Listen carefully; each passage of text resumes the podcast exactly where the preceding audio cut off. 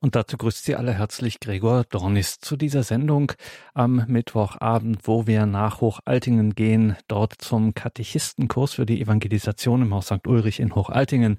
Getaufte werden fit gemacht für das Reich Gottes, für die Neuevangelisierung, für die Nachfolge, für die Jüngerschaft Christi im Alltag in der Gemeinde, wo auch immer man hingestellt ist. Dazu wird man in regelmäßigen Abständen an Wochenenden über einen Zeitraum von gut zwei Jahren ausgebildet, kompetent, geschult und geistlich gebildet vom Team um Pater Hans Buob und Barbara Huber unzähligen weiteren Referenten aus dem deutschsprachigen Raum, Mentorinnen und Mentoren. Und zwischen diesen Treffen gibt es jeweils am Mittwochabend die Stunde der Radioakademie, wo man in den grundlegenden theologischen Fragen geschult wird damit man schlicht und ergreifend auch auskunftsfähig ist, wenn man in der Neuevangelisierung in der Jüngerschaft Jesu unterwegs ist. Und zu diesem Basiswissen gehört natürlich auch eine gute Kenntnis der Weltreligionen und diese Lehreinheit gestaltet Dr. Dr. Dr. Peter Egger aus Brixen in Südtirol. Derzeit geht es um den Islam, heute insbesondere um die Unterschiede zwischen Christentum und Islam, diesen beiden Weltreligionen. Radioakademie bei Radio Horeb und Radio Maria. Das ist heute Vortrag Nummer 11.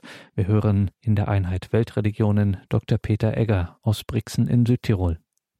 Liebe Hörerinnen und Hörer, ich darf Sie auch meinerseits sehr herzlich zu dieser heutigen Sendung begrüßen und ich bedanke mich für die freundlichen Worte der Einführung. Bevor ich mit meinen Ausführungen beginne, darf ich Sie bitten, dass wir miteinander ein Gebet sprechen, damit der Geist Gottes uns durch diese Sendung begleiten möge. Im Namen des Vaters und des Sohnes und des Heiligen Geistes. Amen. Komm, Heiliger Geist, und erfülle die Herzen deiner Gläubigen und entzünde in ihnen das Feuer deiner Liebe. Sende aus deinen Geist, und alles wird neu geschaffen, und du wirst das Angesicht der Erde erneuern. Dann wenden wir uns an die Mutter Gottes und bitten sie um ihr fürbittendes Gebet.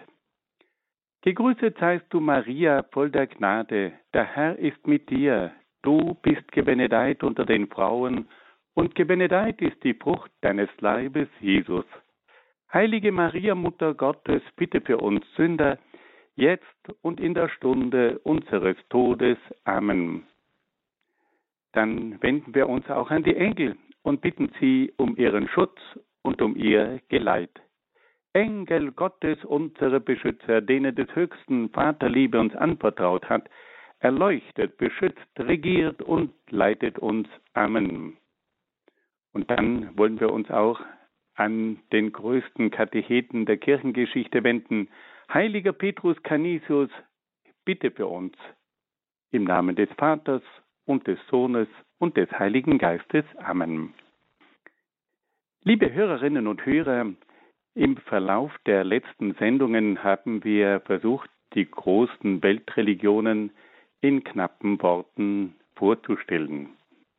Wir haben einiges gehört über den Hinduismus, den Buddhismus, das Judentum, das Christentum und auch über den Islam. Wir haben dabei versucht, immer ganz bestimmte Schwerpunkte zu behandeln. Wir versuchten den Ursprung, die Verbreitung, die heiligen Schriften, die Glaubenslehre und die Glaubenspraxis der einzelnen Religionen vorzustellen. Wir haben uns dann auch Gedanken gemacht, was die einzelnen Religionen über Gott, die Welt, den Menschen, die Erlösung und das Endziel lehren. Bei der Glaubenspraxis haben wir uns auch die Frage gestellt nach dem Kult nach der Spiritualität und nach der Ethik dieser großen Religionen. Am Ende der einzelnen Religionen haben wir dann auch versucht, auf die Unterschiede zwischen diesen Religionen und dem Christentum hinzuweisen. Bei der letzten Sendung haben wir uns mit dem Islam befasst. Und da haben wir einiges gehört über die Glaubenslehre aber auch über die Glaubenspraxis des Islam. Heute wollen wir nun versuchen, die Unterschiede zwischen dem Islam und dem Christentum herauszustellen. Wir wollen aber davon ausgehen, dass wir mit einer großen Hochachtung dem Islam begegnen. Und wir erinnern daran, dass die Kirche im Zweiten Vatikanischen Konzil in ihrer Erklärung über das Verhältnis der Kirche zu den nichtchristlichen Religionen folgende Erklärung abgegeben hat. Mit Hochachtung betrachtet die Kirche auch die Muslimen, die den alleinigen Gott anbeten, den lebendigen und in sich seienden, barmherzigen und allmächtigen, den Schöpfer Himmels und der Erde, der zu den Menschen gesprochen hat. Sie mühen sich auch seinen verborgenen Ratschlüssen, sich mit ganzer Seele zu unterwerfen, so wie Abraham sich Gott unterworfen hat, auf den der islamische Glaube sich gerne beruft. Jesus, den sie allerdings nicht als Gott anerkennen, verehren sie doch als Propheten. Und sie ehren seine jungfräuliche Mutter Maria, die sie bisweilen auch in Frömmigkeit anrufen. Überdies erwarten sie den Tag des Gerichtes, an dem Gott alle Menschen auferweckt und ihnen vergilt. Deshalb legen sie Wert auf sittliche Lebenshaltung und verehren Gott besonders durch Gebet, Almosen und Fasten. Wir sehen also, wie die Kirche mit Hochachtung von den Muslimen spricht. Dennoch hat auch die Kirche darauf hingewiesen, dass es verschiedene Unterschiede zwischen dem Islam und dem Christentum gibt. Diese Unterschiede betreffen zunächst die Gestalten von Mohammed und Jesus Christus. Sie zeigen sich aber auch im Verständnis der heiligen Schriften. Weitere Unterschiede lassen sich in der Lehre über Gott, den Menschen, die letzten Dinge, die Gesellschaft und das Gesetz erkennen. Wir wollen nun versuchen, diese einzelnen Punkte durchzugehen und dabei auf die Unterschiede hinweisen. Beginnen wir zunächst einmal mit den Gestalten von Mohammed und Jesus Christus. Der Islam sieht in Mohammed das Siegel der Propheten. Das bedeutet, dass Mohammed der letzte der Propheten ist.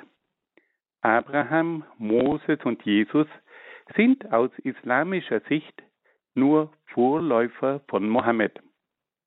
Mit Mohammed findet die Offenbarung Gottes ihren endgültigen Abschluss. Weiter ist darauf hinzuweisen, dass Mohammed nicht nur ein Prophet, sondern auch ein Staatsmann und ein militärischer Führer war. Auf diese Weise hat Mohammed bereits die Grundlage für eine enge Verbindung zwischen Religion, Politik und religiösem Krieg im Islam gelegt. Wenn wir nun zu Jesus Christus übergehen, so können wir sagen, dass für das Christentum Jesus Christus die entscheidende Gestalt ist. Christus stellt sich selbst als Sohn Gottes vor, der mit dem Vater eins ist. Jesus sagt, ich und der Vater sind eins.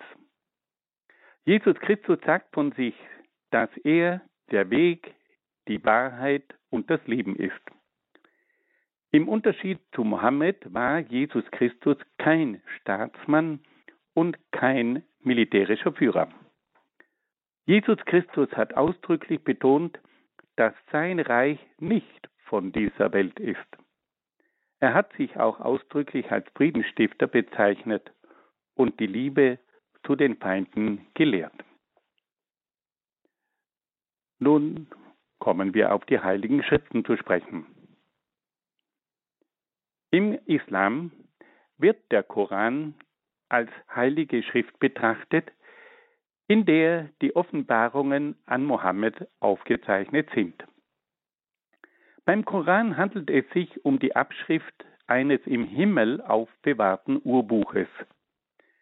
Der göttliche Ursprung des Korans ist die Grundlage seiner absoluten Autorität für die Muslime.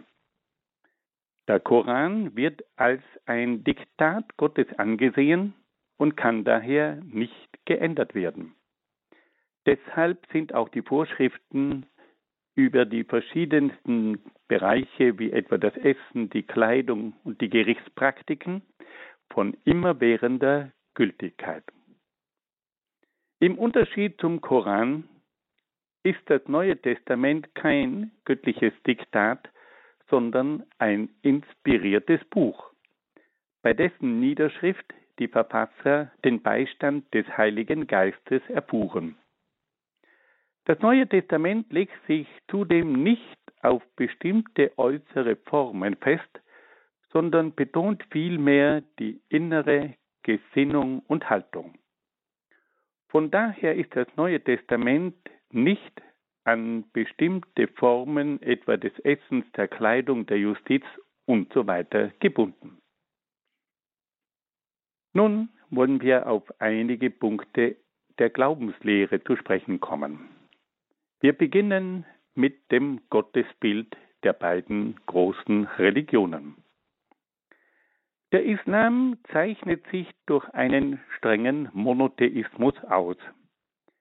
Er wendet sich gegen den Polytheismus, also gegen den Mehrgottglauben, und betrachtet auch das Christentum als einen Glauben mit mehreren Göttern. Der Islam betont die absolute Allmacht Gottes, die es dem Wilden Gottes anheimstellt, willkürlich über das Schicksal des Menschen zu entscheiden. Der Islam betont auch die absolute Erhabenheit Gottes. Gott ist so erhaben über den Menschen, dass sich der Mensch Gott nur als unterwürfiger Knecht nähern kann. Diese totale Erhabenheit Gottes gegenüber dem Menschen führt auch dazu, dass Gott nicht durch die Sünden der Menschen beleidigt werden kann. Deshalb ist im Islam auch keine Versöhnung mit Gott notwendig. Der Islam spricht auch von der großzügigen Barmherzigkeit Gottes, der Verständnis hat für die Schwächen und Fehler der Menschen. Gleichzeitig kennt der Gott des Islam aber keine Gnade mit den Ungläubigen. Wenn wir nun das christliche Gottesbild betrachten, so lassen sich einige wesentliche Unterschiede gegenüber dem Islam feststellen. Das Christentum vertritt in seiner Lehre auch einen klaren Monotheismus. Aber dieser Monotheismus hat eine andere Grundlage als der islamische Monotheismus. Während der islamische Monotheismus auf der Einzigkeit und Allmacht Gottes aufbaut, baut der christliche Monotheismus auf der Liebe Gottes auf. Das Christentum verkündet, dass das innere Wesen Gottes von der Liebe bestimmt ist. Wenn aber das innere Wesen Gottes von der Liebe bestimmt ist, so muss es bereits in seinem Inneren ein Ich und ein Du geben, da sonst das liebende Wesen Gottes nicht möglich wäre. Deshalb lehrt das Christentum, dass der eine Gott in seinem Inneren ein mehrfaltiger Gott ist. Diese innere Mehrfaltigkeit des einen Gottes kommt auch in der berühmten Bibelstelle im Schöpfungsbericht zum Ausdruck, wo Gott sagt, lasst uns Menschen machen als unser Abbild, uns ähnlich. Das Christentum verkündet dann auch die Lehre von der Allmacht Gottes. Im Unterschied zum Islam weist aber das Christentum darauf hin, dass die Allmacht Gottes keine Willkür und Prädestination von Seiten Gottes bedeuten kann.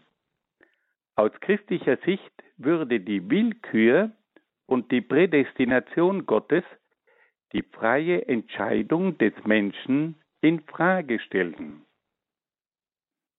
Das Christentum verkündet dann auch die Erhabenheit Gottes. Gleichzeitig betont es aber, dass Gott auch ein liebender Vater ist, dem sich der Mensch mit kindlichem Vertrauen nähern darf. Das Christentum erklärt auch, dass Gott wegen seiner teilnehmenden Väterlichkeit von den Sünden der Menschen betroffen und beleidigt wird. Aus diesem Grund ist auch eine Versöhnung des Menschen mit Gott notwendig. Dabei ergreift Gott selbst die Initiative. Er schickt seinen Sohn Jesus Christus, um sich mit dem Menschen zu versöhnen. Das Christentum weist auch ausdrücklich auf die Barmherzigkeit Gottes hin. Die Barmherzigkeit Gottes besteht aber nicht in einem Verständnis für die Schwächen und Fehler der Menschen. Gott, der absolut heilig ist, hasst vielmehr jede Art von Sünde. Er ist aber voll Barmherzigkeit gegenüber dem sündigen Menschen, den er zu retten und zu heilen versucht, wenn dieser seine Sünden bereut und zur Umkehr bereit ist. Der christliche Gott will schließlich auch, dass alle Menschen durch den Glauben an ihn gerettet werden. Er lässt aber dem Menschen die Freiheit, sich für oder gegen ihn zu entscheiden. Er zwingt den Menschen nicht mit Gewalt an ihn zu glauben. Er weist den Menschen aber darauf hin, dass er verurteilt und verdammt wird, wenn er gegen sein besseres Wissen nicht glaubt und wenn er keine guten Werke tut. Fassen wir das noch einmal ganz kurz zusammen. Wir haben also jetzt gehört, dass es im Hinblick auf Mohammed und Jesus Christus, aber auch im Hinblick auf den Koran und das Neue Testament und schließlich auch im Hinblick auf Gott wesentliche Unterschiede gibt zwischen den beiden großen Religionen des Islam und des Christentums. Nun hören wir ein wenig Musik.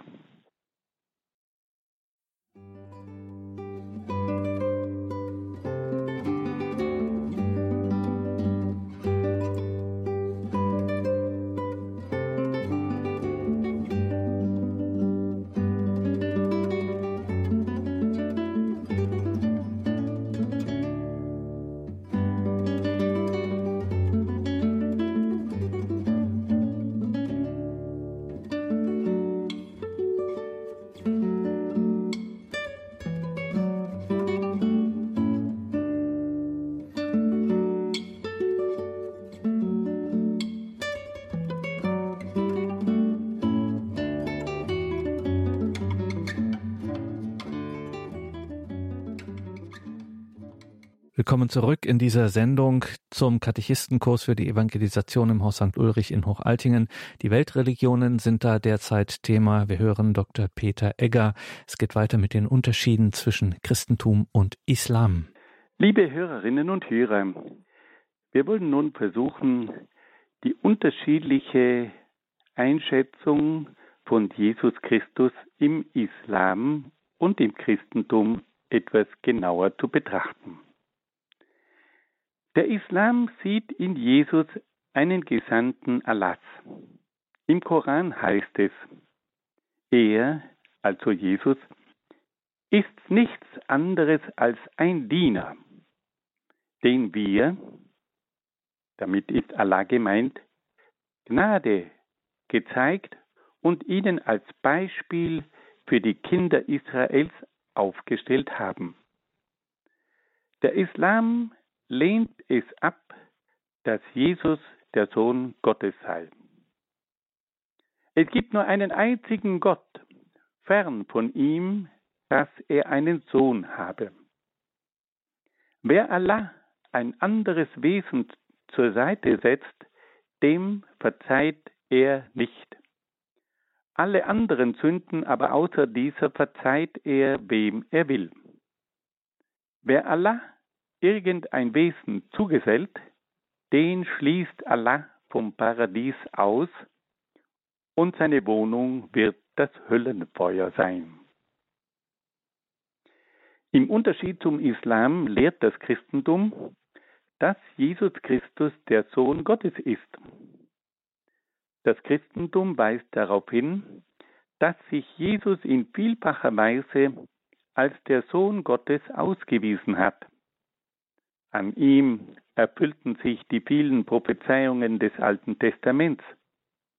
Die Kraft Jesu wirkte Wunder und erweckte sogar Tote zum Leben.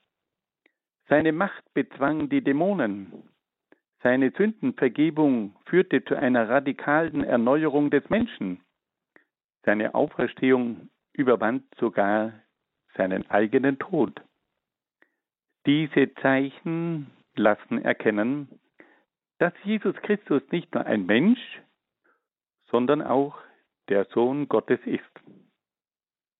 In der Folge ergibt sich auch eine völlig unterschiedliche Betrachtungsweise der Dreifaltigkeit. Der Islam lehnt die Gottheit Jesu Christi und die Gottheit des Heiligen Geistes ab. Aus diesem Grund kann es für den Islam auch keine Dreifaltigkeit geben. Im Koran finden sich die Verse Glaubt daher an Allah und seinen Gesandten, sagt aber nichts von einer Dreiheit beziehungsweise von einer Dreifaltigkeit. Der Islam sieht in den drei Personen des dreifaltigen Gottes drei verschiedene Götter. Die Lehre von den drei Personen verstößt nach Meinung des Islams gegen den Monotheismus. Im Koran heißt es, auch das sind Ungläubige, welche sagen, Allah ist der Dritte, einer von dreien, denn es gibt nur einen einzigen Gott. Im Unterschied zum Islam lehrt das Christentum, dass der eine Gott sich in mehreren Personen geoffenbart hat. Das Christentum verweist auf mehrere Stellen im Neuen Testament, an denen die drei göttlichen Personen gemeinsam genannt werden. Die erste Stelle bezieht sich auf die Verkündigung der Geburt Jesu. Der Engel Gabriel verkündet Maria, dass sie bei Gott Gnade gefunden hat und den Sohn des Höchsten durch das Wirken des Heiligen Geistes empfangen wird. Eine zweite Stelle betrifft die Taufe Jesu. Auch hier ist von Gott, dann von Jesus, dem geliebten Sohn und dem Heiligen Geist die Rede.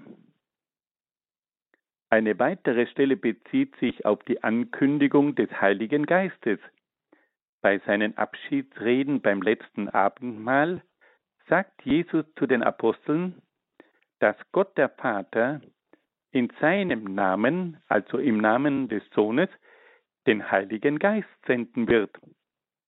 Und schließlich gibt es noch die bekannte Bibelstelle des Missionsauftrages. Jesus sagt zu seinen Jüngern, dass sie alle Völker im Namen des Vaters, des Sohnes und des Heiligen Geistes taufen sollen. Nun kommen wir zu einem weiteren Punkt, bei dem sich auch wieder Unterschiede feststellen lassen. Und dieses Mal geht es um die Gestalt Marias. Der Islam verehrt Maria als die Mutter des Propheten Jesus. Er lehrt, dass Jesus von der Jungfrau Maria empfangen wurde. Im Koran findet sich dazu folgende Stelle. Erwähne auch in dem Buch, also im Koran, die Geschichte Marias. Als sie sich einst von der Familie nach einem Ort zurückzog, der gegen Osten lag und sich verschleierte, da sandten wir, also Allah, ihr unseren Geist in der Gestalt eines schön gebildeten Mannes. Sie sagte, ich nehme aus Furcht vor dir zu dem Allbarmherzigen meine Zuflucht. Wenn auch du ihn fürchtest, dann nähere dich mir nicht. Er erwiderte, Ich bin von deinem Herrn gesandt, dir einen heiligen Sohn zu geben. Sie aber antwortete, Wie kann ich einen Sohn bekommen, da mich kein Mann berührt hat und ich auch keine Dirne bin? Er erwiderte, Es wird dennoch so sein, denn dein Herr spricht, das ist mir ein leichtes. Wir machen ihn, diesen Sohn, zu einem Wunderzeichen für die Menschen, und er sei ein Beweis unserer Barmherzigkeit. So ist die Sache fest beschlossen. Der Islam verkündet also, dass Maria als Jungfrau Jesus empfangen hat. Der Islam lehrt dann weiters, dass die Christen Maria zu einer Göttin gemacht hätten. Im Koran stellt Allah an Jesus folgende Frage.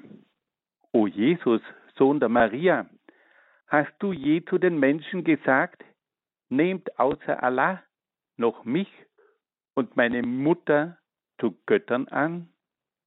Und Jesus antwortet darauf, ich habe nichts anderes zu ihnen gesagt, als was du mir befohlen hast, nämlich verehrt Gott, meinen und euren Herrn. In derselben Sure betont der Koran ausdrücklich, seine Mutter, also Maria, war eine wahrhafte und wahrhaftige Frau. Sie war also keine Göttin. Wenn wir nun die christliche Lehre über Maria betrachten, so können wir feststellen, dass das Christentum nie gelehrt hat, dass Maria eine Göttin sei. Das Christentum lehrt vielmehr, dass Maria die Magd des Herrn sei. Im Neuen Testament findet sich die berühmte Stelle, an der Maria sich als Magd des Herrn bezeichnet. Da sagte Maria, ich bin die Magd des Herrn. Mir geschehe, wie du es gesagt hast.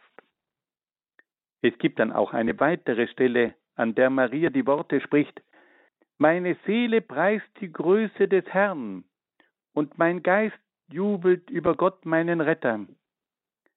Denn auf die Niedrigkeit seiner Magd hat er geschaut. Siehe, von nun an preisen mich selig alle Geschlechter, denn der Mächtige hat Großes an mir getan, und sein Name ist heilig. Maria bezeichnet sich also selbst als eine Magd des Herrn. Wenn wir das noch einmal ganz kurz zusammenfassen, dann können wir sagen, dass es also auch im Hinblick auf die Einschätzung von Jesus im Islam und im Christentum ganz wesentliche Unterschiede gibt. Der Islam sieht in Jesus einen Gesandten Allahs, das Christentum hingegen sieht in Jesus den Sohn Gottes. Dann haben wir auch gehört, dass es ganz unterschiedliche Stellungnahmen gibt zur Dreifaltigkeit. Für den Islam ist die Dreifaltigkeit eine Lehre von drei Göttern. Das Christentum hingegen sagt, dass es sich bei der Dreifaltigkeit um einen Gott handelt, der sich in verschiedenen Personen geoffenbart hat. Und schließlich kamen wir dann auch noch auf Maria zu sprechen. Der Islam verehrt Maria und betrachtet sie als die Mutter des Propheten Jesus. Der Islam verkündet auch, dass Maria Jesus als Jungfrau empfangen hat. Der Islam sagt aber, dass die Christen Maria als eine Göttin verehren würden. Und dazu müssen wir feststellen, dass das Christentum Maria nicht als Göttin verehrt, sondern als die Magd des Herrn. Nun hören wir wieder ein wenig Musik.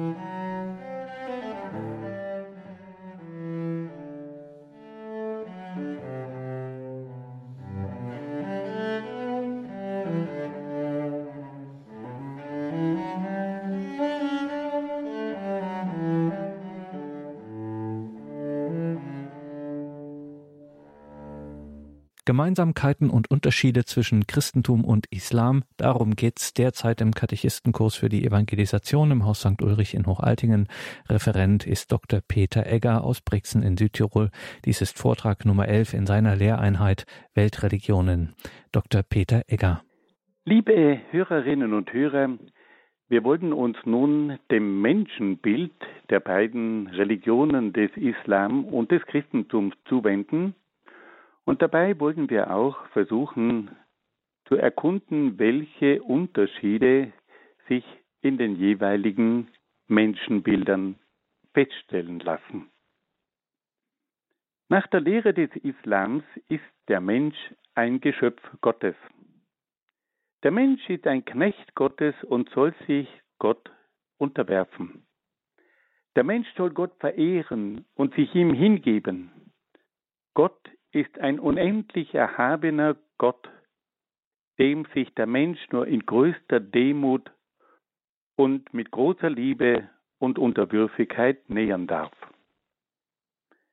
Der Islam lehrt auch, dass das Schicksal des Menschen von Gott vorherbestimmt sei. Der allmächtige und erhabene Gott entscheidet nach seinem Ermessen über das Schicksal des Menschen. Der Mensch hat nur die Freiheit, seinem von Gott bestimmten Schicksal zuzustimmen. Weiters lehrt der Islam, dass der Mensch von Natur aus ein schwaches Wesen ist, das immer wieder sündigt.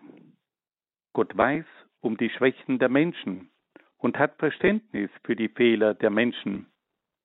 Gott ist stets bereit, die Sünden der Menschen zu vergeben.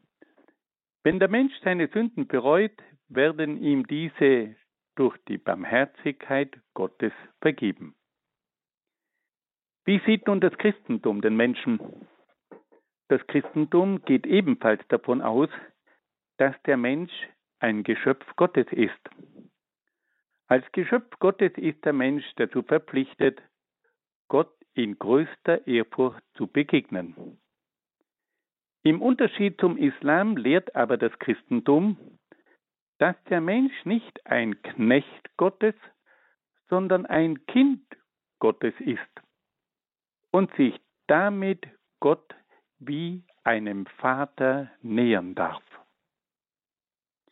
Im Unterschied zum Islam lehrt das Christentum auch, dass das Leben des Menschen nicht von Gott vorherbestimmt ist. Der Mensch hat vielmehr die Freiheit, selbst über sein Leben zu entscheiden. Die freie Entscheidung des Menschen wird von Gott ernst genommen. Ein dritter Unterschied zum Islam ergibt sich im Hinblick auf die Schwächen und Sünden des Menschen. Während der Islam in besonderer Weise auf die barmherzige Vergebung der Sünden durch Allah hinweist, spricht das Christentum vor allem von der Gnade Gottes, die zur inneren Heilung des Menschen führt und ihm hilft, seine Schwächen zu überwinden und das Gute zu tun. Nun wenden wir uns der Erlösung zu. Welche Lehren verkündet der Islam und das Christentum über die Erlösung? Der Islam kennt die Vergebung der Sünden durch die Barmherzigkeit Gottes. Wenn der Mensch seine Sünden bereut, so werden ihm diese durch die Barmherzigkeit von Allah vergeben. Der Mensch kann auch durch Gebet, Fasten und gute Werke Buße tun für seine Sünden. Der Islam kennt aber keine Versöhnung des Menschen mit Gott. Da Gott unendlich erhaben ist, ist eine Beleidigung Gottes durch den Menschen von vornherein nicht möglich und daher auch nicht notwendig. Aus diesem Grund lehnt der Islam auch die Versöhnung des Menschen durch das Leiden Jesu Christi prinzipiell ab. Der Islam bestreitet sogar, dass Jesus am Kreuz gestorben ist. Im Koran sagt Allah ausdrücklich, Sie, also die Juden, haben ihn, Jesus Christus, aber nicht getötet und nicht gekreuzigt, sondern einen anderen, der ihm ähnlich war. Im Unterschied zum Islam lehrt das Christentum, dass die Erlösung des Menschen die Versöhnung des Menschen mit Gott zum Ziel hat. Die Evangelien berichten, dass Jesus selbst von seinem Sühneleiden für die Menschen gesprochen hat. Beim letzten Abendmahl sagte Jesus zu den Aposteln, dass sein Leib für die Menschen hingegeben werde und dass sein Blut zur Vergebung der Sünden vergossen würde. Weitere Hinweise auf den Sühnecharakter des Leidens Jesu finden sich auch in den Briefen des Apostels Paulus. Im Brief an die Römer heißt es, dass Jesus um unserer Sünden willen dahingegeben wurde. Im Epheserbrief schreibt der Apostel, dass Jesus sich für uns als Opfergabe hingegeben hat. Im ersten Korintherbrief betont er, dass Jesus für unsere Sünden gestorben ist. Aber auch der Apostel Petrus verweist in einem seiner Briefe darauf, dass der Mensch durch das kostbare Blut Christi losgekauft worden sei. Und schließlich sagt auch der Apostel Johannes, dass Gott seinen Sohn als Sühneopfer für unsere Sünden gesandt hat. Es zeigt sich also, dass im Neuen Testament mehrere klare Hinweise auf das Sühneleiden Jesu zu finden sind. Nun wollen wir noch uns auch einmal den Himmel und die Hölle ansehen. Was sagt der Islam und was sagt das Christentum über Himmel und Hölle? Die Lehre des Islams unterweist die Gläubigen über den Tod, das persönliche Gericht, den Himmel und die Hölle. Der Islam verspricht seinen Gläubigen die ewigen Freuden des Himmels, wenn sie an Allah geglaubt und gute Werke vollbracht haben. Im Koran finden sich Stellen, die den Himmel als einen Ort der sinnlichen Genüsse schildern. Die Gottesfürchtigen aber werden in Gärten wohnen und sich in Lust an dem erfreuen, was ihr Herr ihnen gibt, und sie vor der Hüllenqual bewahren.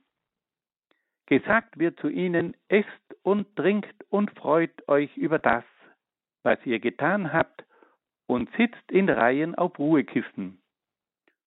Und wir werden sie mit Jungfrauen vermählen. Dort geben wir ihnen, was sie nur wünschen, Obst und Fleisch im Überfluss. Während die Gläubigen in den Himmel gelangen, drohen den Ungläubigen die schlimmsten Höllenqualen. Für die Ungläubigen sind Kleider aus Feuer bereitet und siedendes Wasser soll über ihre Häupter gegossen werden, wodurch sich ihre Eingeweide und ihre Haut auflösen. Geschlagen sollen sie werden mit eisernen Keulen, so oft sie versuchen, die Hölle, der Hölle zu entfliehen, aus Angst vor der Qual, so oft sollen sie auch wieder in dieselbe zurückgejagt werden. Im Unterschied zum Islam betrachtet das Christentum den Himmel nicht als einen Ort der irdischen Genüsse. Das Christentum betrachtet den Himmel vielmehr als einen Ort unbeschreiblicher, überirdischer Freuden. Der Apostel Paulus schreibt im ersten Brief an die Korinther, was kein Auge gesehen und kein Ohr gehört hat, was keinem Menschen in den Sinn gekommen ist, das Große, das Gott denen bereitet hat, die ihn lieben. Ein weiterer Unterschied zum Islam besteht auch darin, dass nach christlicher Lehre auch gute Menschen, die das Christentum nicht gekannt haben, in den Himmel kommen können. Das Christentum lehrt aber auch, dass Christen, die sich freiwillig gegen Gott und das Gute entschieden haben, in die Hölle kommen können. Im Christentum können also auch die eigenen Gläubigen in die Hölle gelangen. Nun wollen wir uns noch einem Kapitel zuwenden, das uns immer wieder auch nachdenklich stimmt. Und da geht es nun um die Ausführungen über den Heiligen Krieg. Im Koran finden sich mehrere Stellen, an denen Allah selbst zum Heiligen Krieg gegen die Ungläubigen aufruft. Der Gott der Muslime fordert seine Gläubigen auf, auch mit der Waffe gegen die Ungläubigen zu kämpfen. Der Krieg gegen die Ungläubigen soll so lange fortgesetzt werden, bis der Islam den endgültigen Sieg errungen hat. Allah verspricht den Kriegern, die im Kampf gegen die Ungläubigen fallen, dass sie sofort in das Paradies gelangen und dort alle Freuden genießen werden. Wenn wir nun das Christentum betrachten, so können wir feststellen, dass das Christentum im Laufe seiner 2000-jährigen Geschichte viele religiös motivierte Kriege geführt hat. Die Christen haben in ihren zahlreichen Religionskriegen große Schuld auf sich geladen. Im Unterschied zum Islam können sich aber die Christen bei ihren Kriegen nicht auf Jesus Christus berufen. Jesus Christus hat nie zu einem Krieg gegen die Anders und gegen die Ungläubigen aufgerufen. Jesus hat auch nie von einer christlichen Herrschaft über die Welt gesprochen. Er hat sogar ausdrücklich erklärt, dass sein Reich nicht von dieser Welt ist. Es gibt auch keine Stelle im Neuen Testament, in der von einem bewaffneten Krieg für den Glauben die Rede ist.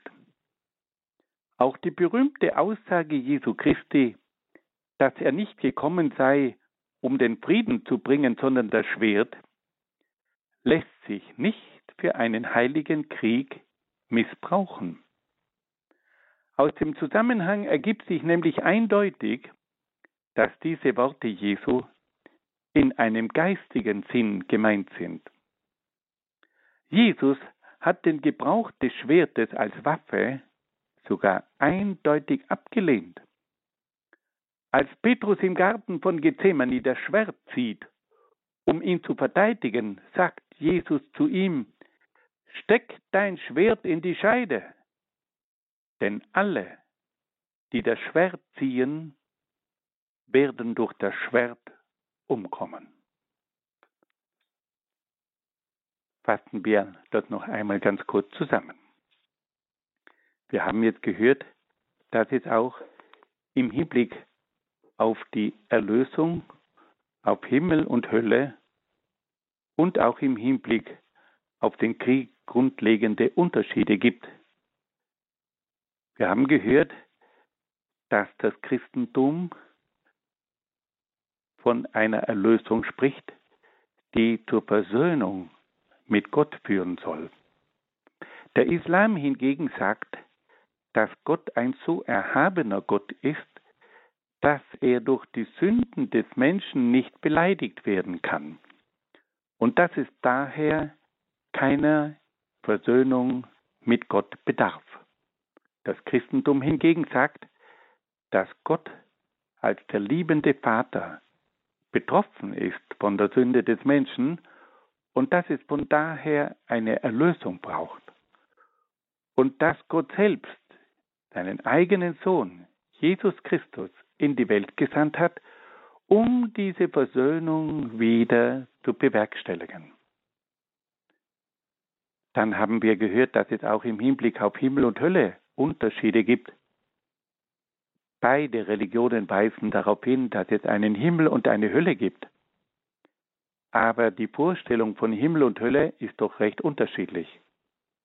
Im Islam wird den Gläubigen ein Himmel versprochen, der in vieler Hinsicht an ein irdisches Paradies im Himmel erinnert. Das Christentum hingegen lehrt, dass die Freuden des Himmels unfassbar sind. Das Christentum spricht vom Himmel als der Gemeinschaft mit Gott, aber es sei für den Menschen unvorstellbar, wie dieser Himmel aussieht. Dann gibt es auch noch die Lehre über die Hölle. Es gibt im Islam die Hölle, die auch in sehr drastischen Farben geschildert wird. Die Hölle ist auch im Christentum eine Realität. Und auch Jesus Christus spricht vom ewigen Feuer der Hölle. Aber der Unterschied besteht auch hier. Das Christentum sagt, dass die Menschen nach ihrem Glauben und nach ihren Taten bewertet werden. Und das Christentum sagt, dass auch Christen, die nicht nach dem Glauben ihrer Religion gelebt haben, in die Hölle kommen können. Im Islam hingegen ist es so, dass die Gläubigen, die eine Schuld auf sich geladen haben, nach einiger Zeit in den Himmel gelangen, dass aber die Hölle für die Ungläubigen reserviert ist. Es können also nur Menschen in den Himmel kommen, die dem islamischen Glauben angehört haben. Das Christentum hingegen sagt, dass auch Menschen in den Himmel kommen können, die Christus nicht gekannt haben, die sich aber durch ihre guten Werke ausgezeichnet haben. Nun hören wir wieder ein wenig Musik.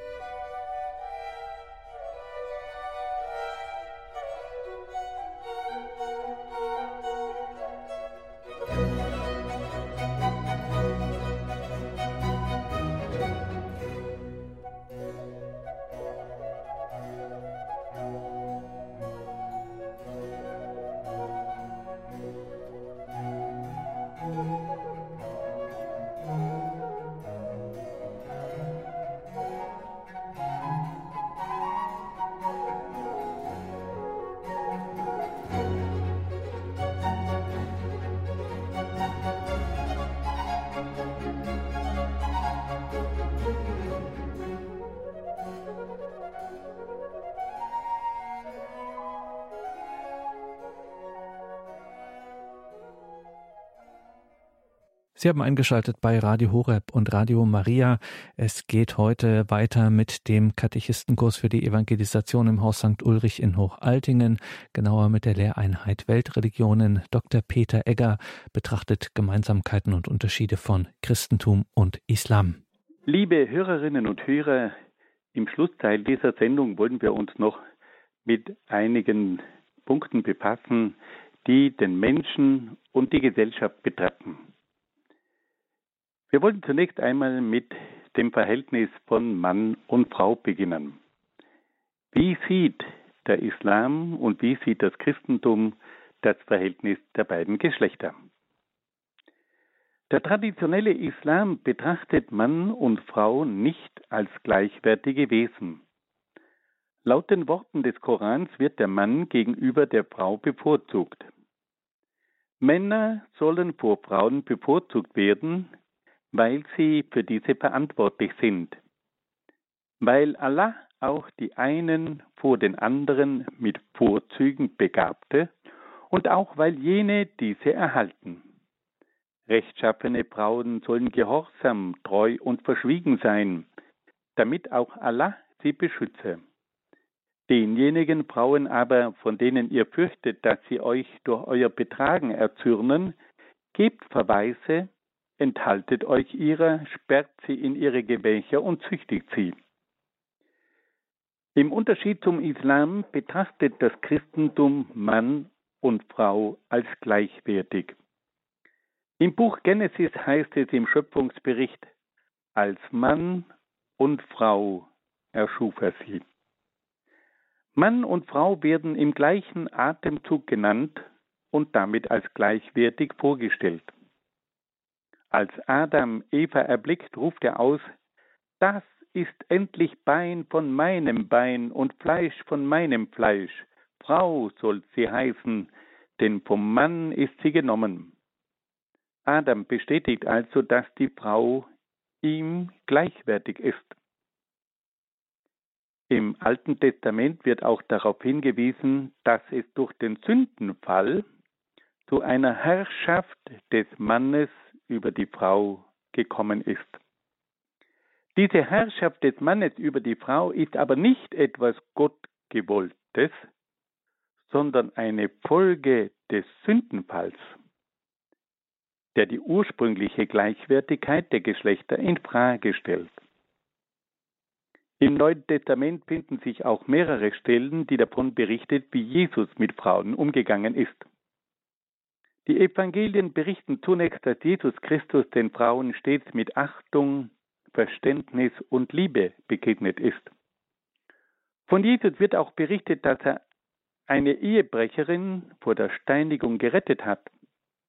Er hat damit einen anderen Standpunkt als der Islam vertreten, der die Steinigung einer Ehebrecherin fordert. Jesus sprach sich auch deutlich gegen eine Verstoßung der Ehefrau aus, die nach dem Gesetz des Moses erlaubt war. Jesus ist nach seiner Auferstehung zuerst mehreren Frauen erschienen und hat damit den Frauen ein weiteres Mal seine besondere Wertschätzung erwiesen. Es gibt im Neuen Testament auch Stellen, die davon sprechen, dass die Frau dem Mann untertan sein soll. Bei diesen Stellen wird aber auch gesagt, dass die Männer die Frauen lieben, sie ehren und auf sie Rücksicht nehmen sollten. Die christliche Lehre von der Unterordnung der Frau kann aufgrund der Lehre von der Gleichwertigkeit der Geschlechter nicht als Ausdruck einer Minderwertigkeit der Frau gesehen werden. In der heutigen Zeit wird die Gleichwertigkeit und Gleichberechtigung der Geschlechter als eine gegenseitige Hin- und Unterordnung gesehen. Wir wollen aber gerne zugestehen, dass es auch im Laufe der Geschichte des Christentums immer wieder Zeiten gegeben hat, in denen die Frau nicht als gleichwertiges Wesen behandelt wurde. Und immer wieder bedurfte es großer Anstrengungen, um diese Einseitigkeit zu überwinden. Aber wenn man von Jesus und seiner Lehre ausgeht, dann kann man deutlich sehen, wie sehr das Christentum von seiner Lehre her verpflichtet ist, die Frauen zu ehren und zu schätzen. Schließlich sei noch darauf hingewiesen, dass im Christentum nicht ein Mann, sondern eine Frau die höchste Vollendung des Menschen darstellt. Diese Frau ist Maria. Maria hat durch ihre absolute Bereitschaft, Gott zu dienen, das Höchstmaß an göttlichen Gnaden in sich aufnehmen können und wurde dadurch zur vollendetsten Kreatur Gottes. Nun wollen wir noch einen Blick auf das Verständnis des Staates werfen. Wie betrachtet der Islam den Staat und welche Vorstellungen vom Staat entwickelt das Christentum? Der Islam betrachtet die Offenbarung des Korans nicht nur als eine göttliche Anleitung für das religiöse Leben, sondern auch als göttliche Anweisung für das politische, wirtschaftliche und soziale Leben mit deren Hilfe eine vollkommene Gesellschaft aufgebaut werden kann. Auf diese Weise kommt es zur Vorstellung eines islamischen Staates, der auf den Fundamenten der Offenbarungen Gottes aufgebaut ist. Der islamische Staat stellt eine enge Verflechtung zwischen religiöser und weltlicher Macht dar. Das hat aber zur Folge, dass Religion und Staat eine unauflösliche Einheit bilden. In den vergangenen Jahren kam es in den islamischen Ländern zu einer Rückbesinnung auf den islamischen Staat. Die Berührung mit der säkularisierten westlichen Zivilisation und ihren negativen Auswirkungen hat dazu geführt, dass in den islamischen Ländern eine Reorganisation des islamischen Staates und der islamischen Gesetzgebung im Gang ist. Diese Reorganisation des islamischen Staates führt aber zu manchen Schwierigkeiten, da die Anweisungen des Korans in vielen Punkten nicht der heutigen Gesellschaft gerecht werden, kommt es zu manchen Spannungen zwischen den unfehlbaren Anordnungen des Korans und den Anforderungen einer modernen Gesellschaft. Es besteht heute die Gefahr, dass der traditionelle Islam in einen Konflikt mit der modernen Gesellschaft gerät. Es ist zu hoffen, dass der Islam neue Formen entwickelt, die es ihm erlauben, seinen Glauben auch in einer modernen Gesellschaft zu praktizieren. Dabei hat der Islam durchaus recht, wenn er die negativen Seiten der modernen westlichen Gesellschaft ablehnt. Auch im Christentum gab es über lange Zeiten eine enge Verflechtung zwischen Religion und Staat, so etwa ab der Zeit von Kaiser Konstantin oder in der Zeit des Hochmittelalters, in der ganzen Zeit des Heiligen Römischen Reiches. Im Unterschied zum Islam gab es aber im Christentum meistens getrennte Vertreter von Religion und Staat, so etwa den Papst und den Kaiser. Ab der Neuzeit kam es zu einer zunehmenden Entflechtung zwischen Religion und Staat. Das Christentum erinnerte sich zunehmend an die Worte Jesu, mein Reich ist nicht von dieser Welt. Und das Christentum spürte die Aufforderung Jesu, so gebt dem Kaiser, was dem Kaiser gehört, und Gott, was Gott gehört. In einem letzten Punkt wollen wir uns noch kurz der islamischen Gerichtsbarkeit zuwenden und sie mit der christlichen Gerichtsbarkeit vergleichen. Die Gerichtsbarkeit des Islams, die bis auf die Zeit vor Mohammed zurückgeht, zeichnet sich in einigen Bereichen durch eine große Strenge aus.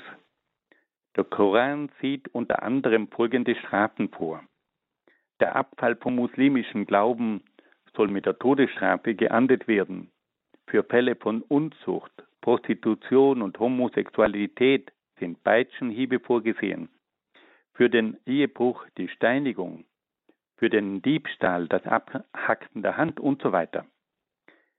Diese koranische Gesetzgebung, die in den vergangenen Jahrzehnten in mehreren islamischen Ländern gemäßigt worden war, soll auf das Betreiben von gewissen Strömungen wieder in ihrer ursprünglichen Form erneuert werden. Wenn wir nun die Gerichtsbarkeit des Christentums betrachten, so müssen wir sagen, dass es auch im Christentum im Laufe seiner langen Geschichte Zeiten gegeben hat, in der auch sehr drastische Strafen angewandt wurden, die mit den strengen Gesetzen des Alten Testaments begründet wurden. So gab es auch im Laufe der langen Geschichte der Inquisition oft unheimlich drastische Strafen. Im Unterschied zum Islam hat aber das Christentum in den vergangenen zwei Jahrhunderten eine weitreichende Humanisierung des Strafrechtes erlebt. Wenn wir zum Schluss das noch einmal zusammenfassen, dann können wir sagen, dass sich zwischen dem Islam und dem Christentum wesentliche Unterschiede feststellen lassen. Trotz dieser Unterschiede wollen wir daran festhalten, dass die gegenseitige Achtung und der gute Wille von Seiten der Christen und der Muslime das friedliche Zusammenleben der beiden Religionen gewährleisten kann. Wir wollen auch daran erinnern, dass es im Laufe der Jahrhunderte zu vielen Konflikten und Kriegen zwischen Christen und Muslimen gekommen ist, die es nun endlich zu überwinden gilt. In diesem Sinne wollen wir uns den Worten des Zweiten Vatikanischen Konzils anschließen, die in dem Konzilsdokument Nostra Aetate nachzulesen sind. Da es jedoch im Laufe der Jahrhunderte zu manchen Zwistigkeiten und Feindschaften zwischen Christen und Muslimen kam, ermahnt die heilige Synode alle, das Vergangene beiseite zu lassen, sich aufrichtig um gegenseitiges Verstehen zu bemühen und gemeinsam einzutreten für Schutz und Förderung der sozialen Gerechtigkeit, der sittlichen Güter und nicht zuletzt des Friedens und der Freiheit für alle Menschen. Das sind also die Worte des Zweiten Vatikanischen Konzils. Wir wollen auch noch hinzufügen, dass wir in diesem Jahr von Fatima darauf hoffen dürfen, dass die Jungfrau Maria in einer ganz besonderen Weise Christen und Muslime zusammenführt. Es ist ja nicht von ungefähr, dass der Name des Erscheinungsortes von Fatima auf den Namen der Tochter von Mohammed zurückgeht.